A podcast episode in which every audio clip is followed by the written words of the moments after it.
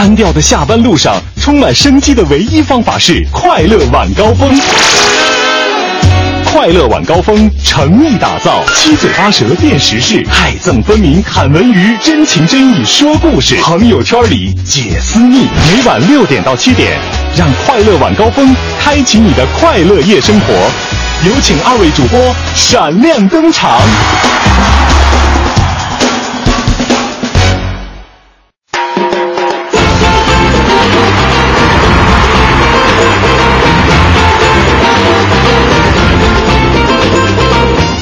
各位下班快乐！感谢您在海洋现场秀之后继续锁定我们的调频 FM 一零六点六为之声，收听正在为您直播的快乐晚高峰。我是刘乐。朋友们，大家好，我是五科。今天这一天的小雨啊，这这算是小雨吧？差不多吧。淅沥沥的小雨吓得我啊，这个不不不是吓唬的我啊，就吓得我这睡意啊。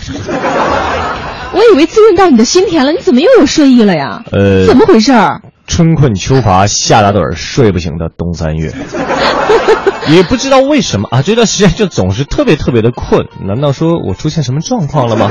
我觉得对于你来说，小雨啊，嗯这种淅淅沥沥的哈，啊，这个惊醒不了你，应该给你来一场大暴雨啊！是吧？嗯就像汪峰老师一样的，来来一场大暴雨是吧？没有了我啊，这个这个什么什么华语乐坛就失去了半边天所以以此类推，就是我们的主持人行当是吧？啊。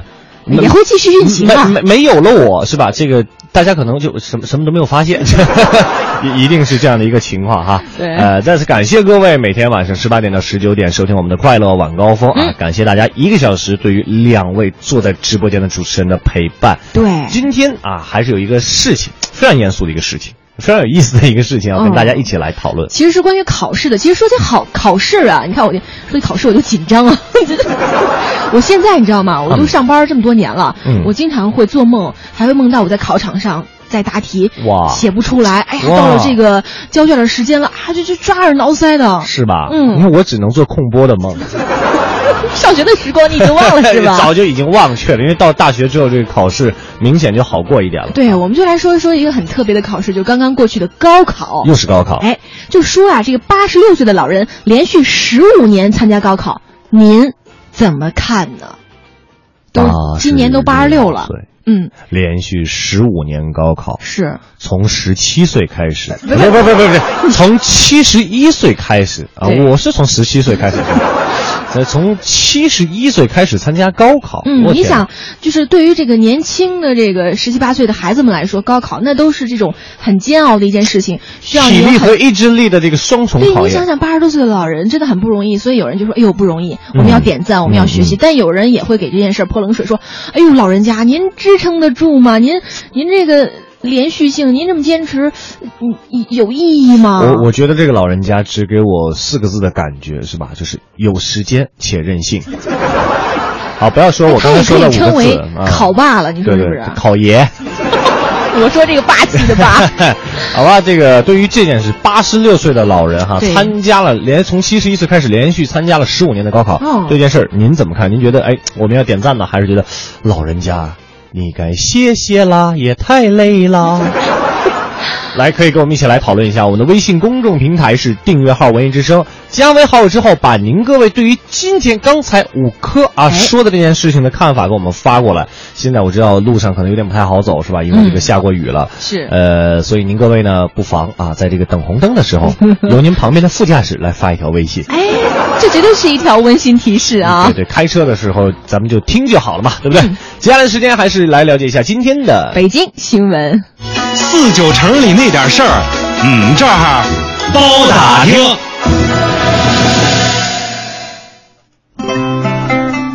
四九城里那点事儿，咱们先来看天气，哈哈。今天呢将会有中雨，那局部呢是大风冰雹的天气，一天一场雨的节奏啊，今天仍然继续了。不过呢，气象部门预计啊，今天的这个降雨较前几天会明显的增加，大家已经感受到了。嗯降雨自午午后开始呢，将会达到小到中雨的一个水平，部分地区呢还伴有雷电、短时大风和冰雹等强对流天气。由于降雨的增多呢，最近北京的这个气温有所下降，这是一个好消息。那大家感觉呢也会比较舒服。嗯，那今天咱们北京市的气温呢仍将会维持在二十到二十七摄氏度，近期北京多雷雨，气象部门提醒大家要及时的关注临近的天气预报，外出的时候呢，记住要携带雨具哦。是的，继续了解下一条很实用的讯息啊，说的是地铁十三号线和八通线的屏蔽门投入试运行了。嗯，其实从昨天的首班车起，地铁十三号线包括八通线的这个屏蔽门就开始了一个全天的试运行。此前的这两条线的这个屏蔽门啊，一直进行晚间低峰时段的试运行，而且据了解呢，两条线路的这个屏蔽门处于一个试运行阶段，预计今年年内就会正式的运行了。因为为了防止这个屏蔽门发生这个夹人夹物的情况，呃，列车的这个车头车尾停靠位置都增加了 LED 灯，就加强了司机的一个瞭望，以便及时的处置。未来呢，车站限流时间可能会延长。十三号线和八通线的屏蔽门投入试运行之后，咱北京地铁只有一号线和二号线没有屏蔽门了。哎，这是一个好消息啊！嗯为了我们的安全出行所着想，对我们再来看这样一条消息：新能源车的申请量增八成啊，将要摇号了。哎呀，根据小客车指标调控管理办公室的消息呢，本期摇号累计收到个人示范应用新能源小客车配置的指标申请和确认延期的共七千一百四十一个，比上期多了八成。那预计这一期新能源指标的这个申请数呢，将会超过配置数，可能进行摇号。由于受不限行等利政这个利好政策的一个影响啊，申请新能源车指标的市民逐渐的增加。按照规定呢，有关部门将会对申请信息进行一个审核，审核结果呢将会在六月二十五号北京缓解拥堵网站进行一个公布。此外，本期小客车的这个配置指标累计收到个人普通小客车配置指标申请和确认延期的共。两百五十万四千一百二十四个啊！这个小客车摇号非常的难，据说是两百多比一，大概是这样一个比例哈。所以大家也是要坚持到底吧啊！再不这个转投新能源啊，这个新能源也快两百多比一了。是啊，嗯，加油吧！对，继续了解下一条，说的是医院、小区、学校附近夜间禁止施工噪音。啊市政府是下发了关于进一步加强这个施工噪声的污染防治工作的一个通知，嗯要求像在医院呐、学校啊、居住小区等一些噪声敏感建筑物集中的区域内，晚上十点。到第二天凌晨六点是禁止进行产生环境噪音污染的一个施工作业，而且通知会提出说，涉及国家和本市重点工程，或者因为生产工艺要求和其他特殊需求的啊，呃，需要在这个晚上十点到第二天早上六点进行施工的，建设单位应该在施工前向建设工程所在地区县的这个建设行政主管部门提出一个申请，经过批准以后呢，你才可以进行施工。另外呢，夜间施工许可应该明确许可时限。包括中考啊、高考期间，包括市政府规定的其他特殊时段内，除了这个抢修抢险外，禁止在规定区域内进行产生噪音的施工作业。嗯，好消息，咱们大家伙儿晚上就不用受这个噪音的干扰了。他他在污染，咱们举报他啊，在噪音举报他。我们再来看这样一条消息：高考后首场高招咨询会本周末举行。六月十三号上午，北京吉利学院将会举办一场大型的校园开放日活动，将有数十家北京本科高校参加。这是高考结束后首场大型的咨询会。呃，参加本次咨询会的高校既有本科一批、本科二批，也有本科三批。那参会的学校呢，包括中国地质大学、北京交通大学、北京邮电大学、北京科技大学、北京工业大学、首都医科大学、首都师范大学、北京建筑大学等十所高校。等数十所等等，嗯，数十所高校，等十所，我以为就去十所。那为了方便考生家长减少交通拥堵呢，呃，学校在十三号线西二旗站设有摆渡车，考生以及家长可以免费乘哎坐，。下一条消息，哎呦，我跟你说出来哈，可能很多人觉得有那么严重和夸张吗？是的，哦，说说怎么北？京啊，五个成人当中就有一个肥胖。我跟你说，正好咱们连导播间在直播间一共五个人，说的那个人就是我。说吧，自个儿对号入座了哈。嗯嗯嗯说这个本市呢，五个成人当中就有一个这个肥胖，说这个腰粗的中心性肥胖比例更是达到了百分之三十八点一。就胖啊，不是福相，那是负担呐，对不对？嗯好吧，为了推动更多人保持合理的一个体重，今天上午市卫计委和市体育局也联合启动了这个“阳光长城计划”，就城市减重行动。哇从今年起到二零二零年，这个卫生计生部门包括体育部门将会围绕这个知晓体重。嗯倡导健走，推进家庭运动，号召职工适量的运动，引导理性选择专业健身方式等一些主题，帮助居民减重，减少慢性病发病的一个因素。乐儿，你认识到这个问题的严重性了吗？认识到了。嗯但是嗯，对我来说还是嘴上吃的比较重要吧。所以说，接下来的时间啊，这五科也特别为大家准备了一首梁静茹的《瘦瘦的》。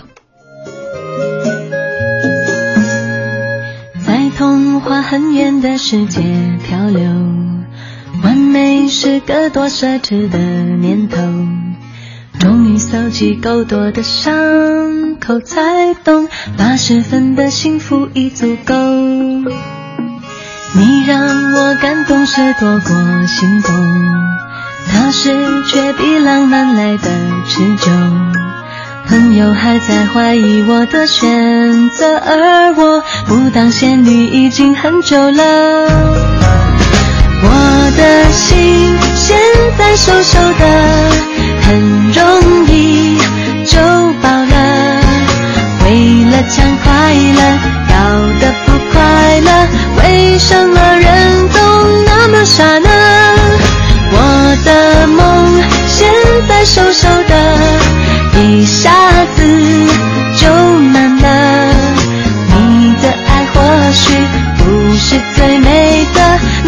的手却很厚，很念旧。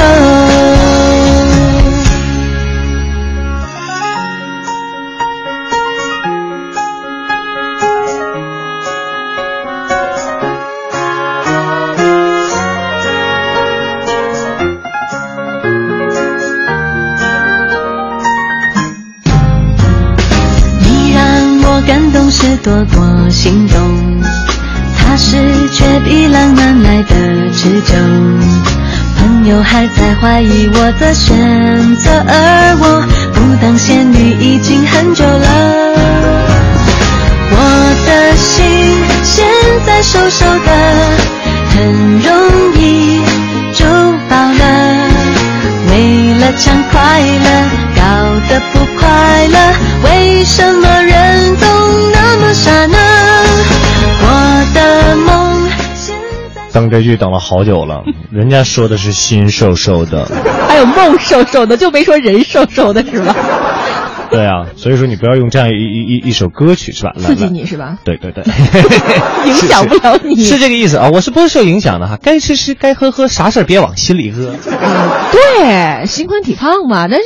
那太胖了，如果影响健康，咱是不是也得运动运动起来了？呃，我还没到影响健康那那那个程度，但是就是有有时候你看，比如说刚才这个歌词里边也唱的啊，心瘦瘦的，梦想瘦瘦的，是不是梦想瘦瘦的？是。我但我觉得是这样的，这个梦想一定要非常的丰满才才好。你比如说这位，咱们今天要讨论这位大爷是吧？嗯。不，这位爷爷。八十六岁应该是爷爷爷爷啊，八十六岁的这位爷爷是吧？他已经从七十一岁开始连续参加了十五年的高考哇！高考这种东西，对于刘乐来说，这一辈子参加一次真的就足够足够了。比如说给你很多次机会，你啊不不不，谢谢，no no 是吧？对，可以给我这个什么这个升职啊、加薪的这样的机会，我我很珍惜，对不对？让你再一次学习经历那个曾经的这个，呃，痛并快乐着的阶段。心一跳，爱就开始煎熬。这个学习可以是吧？现在包括现在一直在学习，但是对于这种考试这种事情，高考了太特别的考试了啊！对呀，高考啊，不是一般的考试吗？是吧？对，太不一般了。所以说，同学们对于这件事怎么看呢？可以，呃，不是同学。朋友们，对于这件事怎么看？可以发送到我们的微信公众账号“这个文艺之声”，一起来说一说这位八十六岁的老大爷他参加高考这件事情。那详细的情况呢，在我们的观点约架一开始啊，五科就会给大家来详细的介绍。接下来的时间进入我们今天的观点约架，快乐晚高峰，下班路上的最新装备。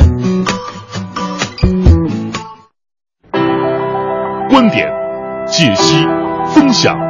带上你的思想，观点碰撞。观点约架今日话题：八十六岁的老人连续十五年参加高考，您怎么看呢？本届高考，南京八十六岁的中国第一高龄考生汪霞第十五次走进了高考的考场。从二零一一年高考打破年龄限制以来，他几乎是连年参加高考，但每一次呢都是铩羽而归。和他经历类似的还有四川第十九次参加高考的四十八岁考生梁实，还有参加过二十三次高考屡败屡战的榆林考生刘敏慧等。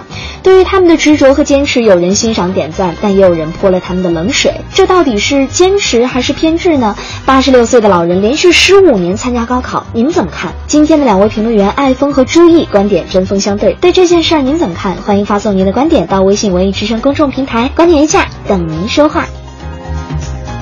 欢迎各位啊！这里是快乐晚高峰之观点约架。我们今儿要跟大家聊的就是关于高考的那些事儿。这样一个特别的考试，对于很多莘莘学子来说，确实是哎呀一次升学的机会，也是人生命运的重大转折点呐。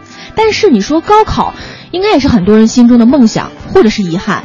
由于高考失利而没有考上理想大学，也是他们不愿意追忆的往事了。所以今年高考第一天，六十八岁的汪霞老人就拄着拐杖，弯着腰，步履蹒跚的赶往考点儿。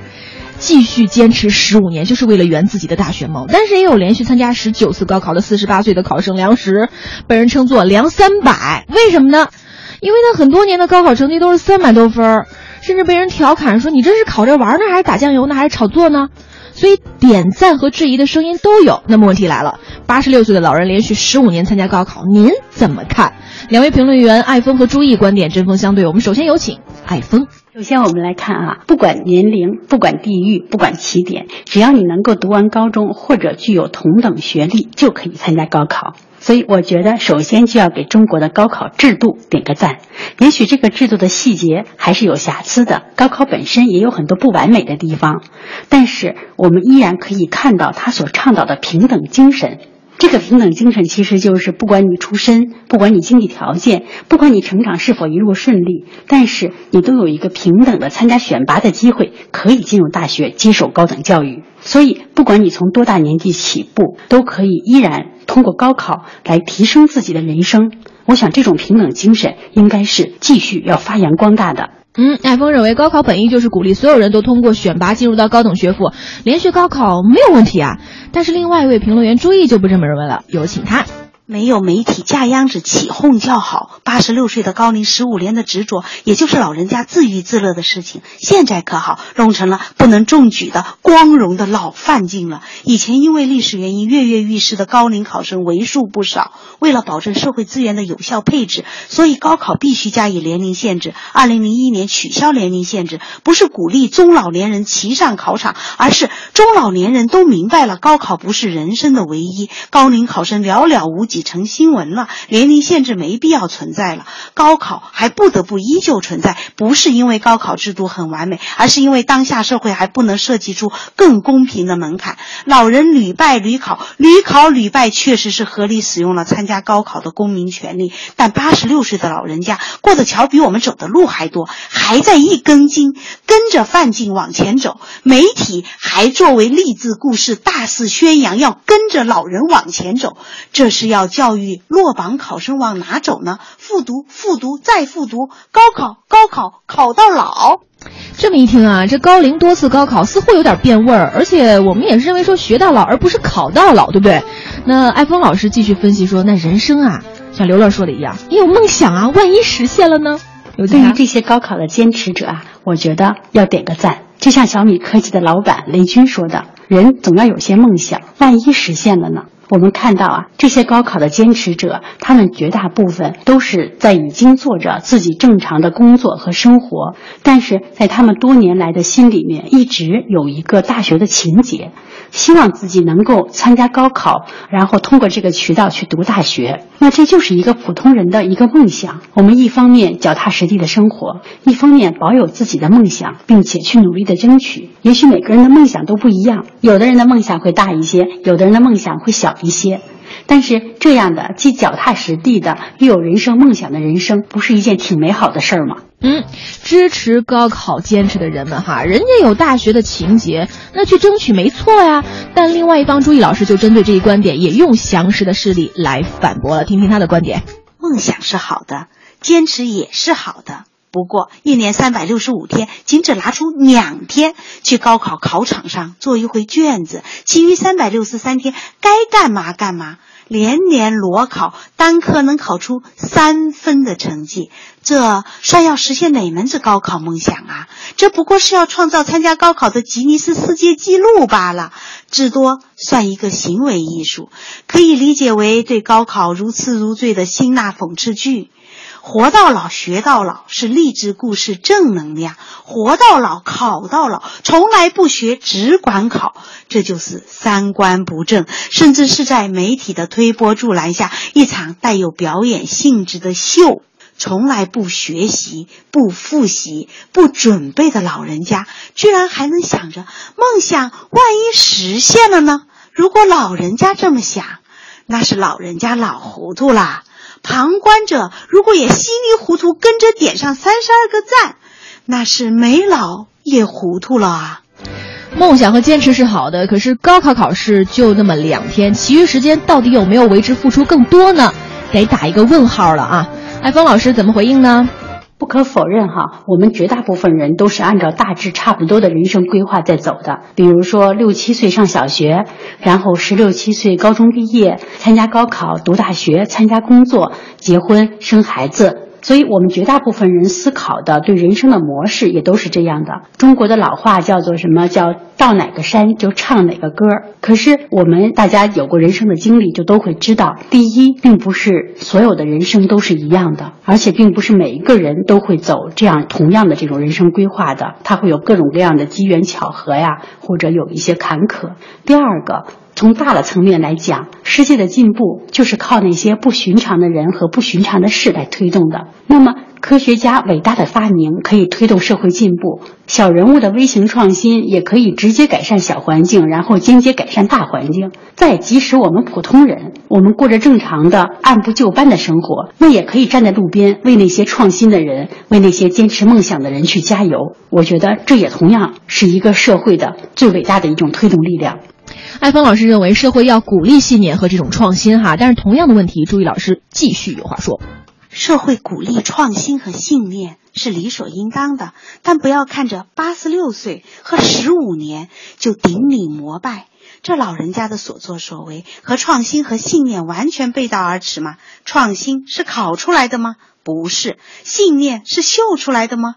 不是，所以连连上考场，仅仅是老人家老有所乐的一个乐子而已。就像别的老人家每年去某座山、某座庙烧一次香。拜一次佛一样一样的，一百多块钱的高考费就香火费的意思啦。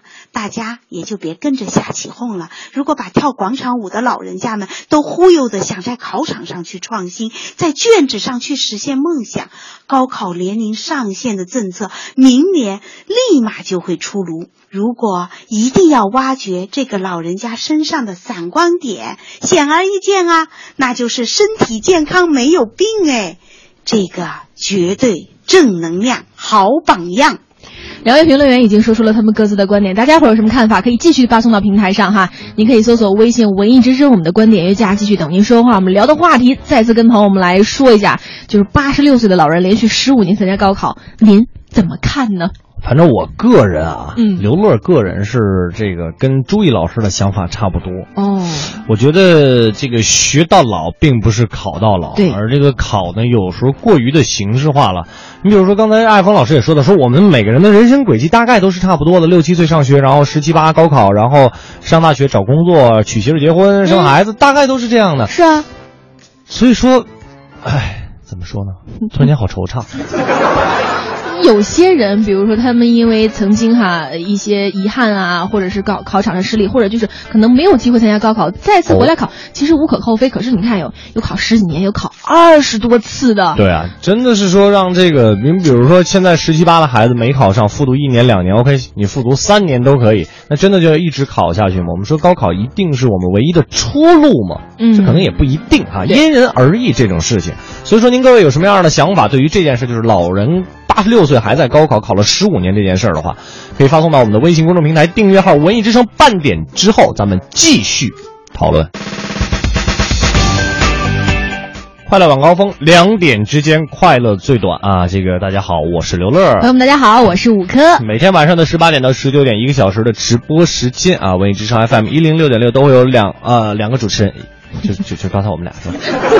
对呀陪伴大家。如果您这个时间刚刚打开收音机，而且又碰巧调到我们的这个调频的话，我们要告诉您是吧？我们是您下班路上最新装备。希望您能够这个持续的锁定我们的调频，收听我们的快乐晚高峰啊！哎，我们今儿这个话题呢，对，我们有每天都有话题。对，基本上，嗯，对，除除了周六日。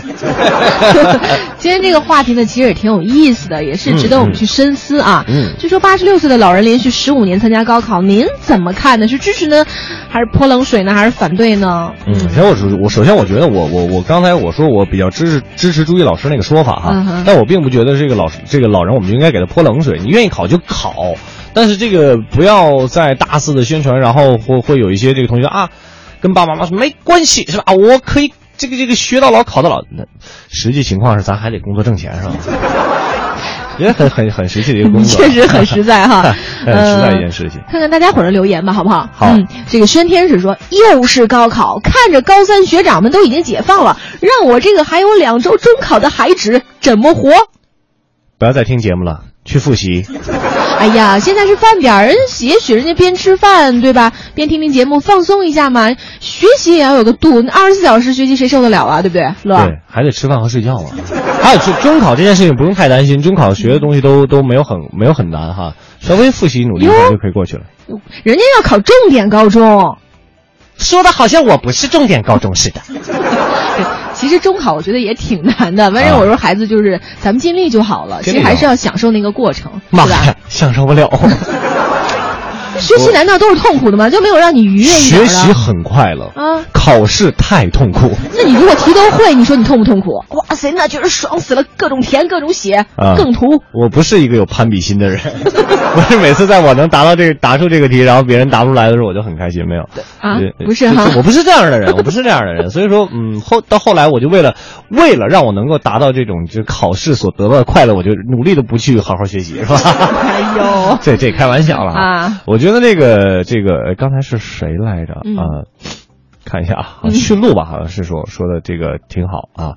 八十六岁老人参加十五年高考，人老心不老，不是为了改变命运，而是在高考考场寻找存在感、心跳感，弥补过往缺憾感，反复享受在考场的感觉。其实人生选择有很多，呃，还是干那些更有价值的事儿，安享晚年的好。这转折这个实在是太快了，好不好？就完全峰回路转啊！呃，猛子说，八十六岁参加十五年高考，那必须得有个好身体。我就想说，让我活到八十六岁，别说十五年了，三十五年我都参加啊！三十五，三十五年，哇塞，您这你是牛栏山一中的吗？啊，这个 Q 文，这个这个这个阿喵就说了，说不管老人高考不高考，嗯，我我都不太关心他的行为对我没有影响，反正我是不敢再考了。你跟刘乐一样啊！现在对我来说最大的噩梦就是梦见高考。哇，考试不怕，高考真的是挺挺恐怖的一件事。这个非说，我觉得得看老人高考的目的，要是只是证明自己，那就考就考吧，哈，这心情好就行。但如果您就为了当高考第一人，那就无聊了。确实是吧？对对对，这个就没有必要了。如果说你只是想找这样的一个心跳的感觉的话，我们还是很支持的哈。只要您身体硬硬拉拉的啊，很健康，想考的时候，想考到什么时候您就考到什么时候，嗯、我觉得都挺好的。Super 说，高考对于现在的学生来说，可能是一个需要完成的规定动作。哎，你看他这个解读很好。对。但是对于某一代人来说，是一个机会。嗯。呃，但未必是改变命运的机会，而是参加高考的机会。确实。嗯、何皮皮就说了，嘿，我觉得挺好啊，学无止境啊，活到老学到老，可以预防老年这个。痴呆症，痴呆症，而且呢，对年轻人也是一种正面的激励。点赞。对于老年人来说，晚年生活的质量也很重要，老年人也应该有自己的追求。你们有没有想过，参加高考可能是长寿的一种秘诀呢？人老心不老，坚持来高考。刘乐，听听。好，那明年我带着五科一起去参加高考。呃，你看，你要说你说就我就算了，是不是？不是，我我在想，刘乐潜台词肯定是等我们老了之后，然后我们这七八七八十岁之后老了。参加高考，还是算了吧。我觉得每天这个在直播间里面做直播也是挺开心的一件事情。嗯，对，让你选择啊，我来上直播做节目当主持人吧。对，不要高考了。对，如果我八十六岁是吧？这个如果说不要求我退休的话，我愿意一直在直播间这个拿着话筒在那你要准备一个手绢或者纸巾。哈哈喇子是吗？你怎么就能认定我八十六岁的时候就一定是这个哈喇子满天飞了呢？我就担心刘乐这么能吃，这一个吃货，那到时候八十多岁牙齿肯定不太牢靠了。大家好，这里是快乐晚高峰。但是也要为他们精神点赞啊！对。嗯，反正我觉得支持的人主要就是说，老人有梦想，让他去实现，总比在家里无所事事强嘛，哈。是的。老人开心就行。反对的人是说，可能是一种浪费社会资源的状态，多次高考有偏执的成分。但是我觉得哈，是不是要继续下去？大家都可以做自己的判断和建议。当事人人家当然也有自己选择的权利和自由了。没错。但是啊，选择之前还是那句话。别走得太远，而忘记当初为什么出发。哎，出发了，不要问那路在。我今天是有点歌神上身了，是吧？接的很好啊。这个是这样一个意思啊。别忘了当时最初的目的是什么？没错，最初的梦想一定要坚持到我们的身上，好吧？如果您在节目之外还想跟两位主持人有交流的话呢，也可以在新浪微博上搜索“五颗 CNR” 和主持人刘乐。咱们最后来分享一下今天的文艺评论。一零六六文艺评论，欢迎收听一零六六文艺评论。近日，电视剧《刑警队长》正在热播，今天播出由媒体人胡克飞带来的文艺评论，还可以更真实。大家好，我是胡克飞。近来卫视热播的电视剧《刑警队长》。是根据南通市公安局刑警支队原支队长顾英等干警的事迹改编而成，全剧囊括了二十个案件，大多都是真实事例，编剧只是稍作艺术加工。这种真实的案例可以保证故事更接地气，并且剧情更紧凑。有观众惊呼：“这是一部难得的好剧。”演员于和伟和祖峰。也跳脱出他们曾在新三国和潜伏中塑造过的典型角色，成功的塑造了两个截然不同的刑警队长的形象。死者右侧颈动脉处共有三处锐器伤，直径为十七毫米，现场的血迹全部为受害人血迹，只发现一枚，疑似犯罪嫌疑人的血。站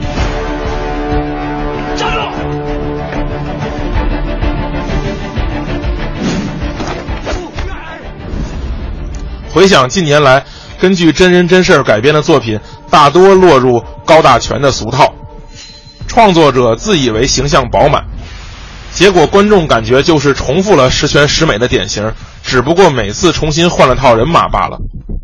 《刑警队长》这部戏虽然有着不错的节奏和较为缜密的逻辑，但依然不免落入数典型的怪圈。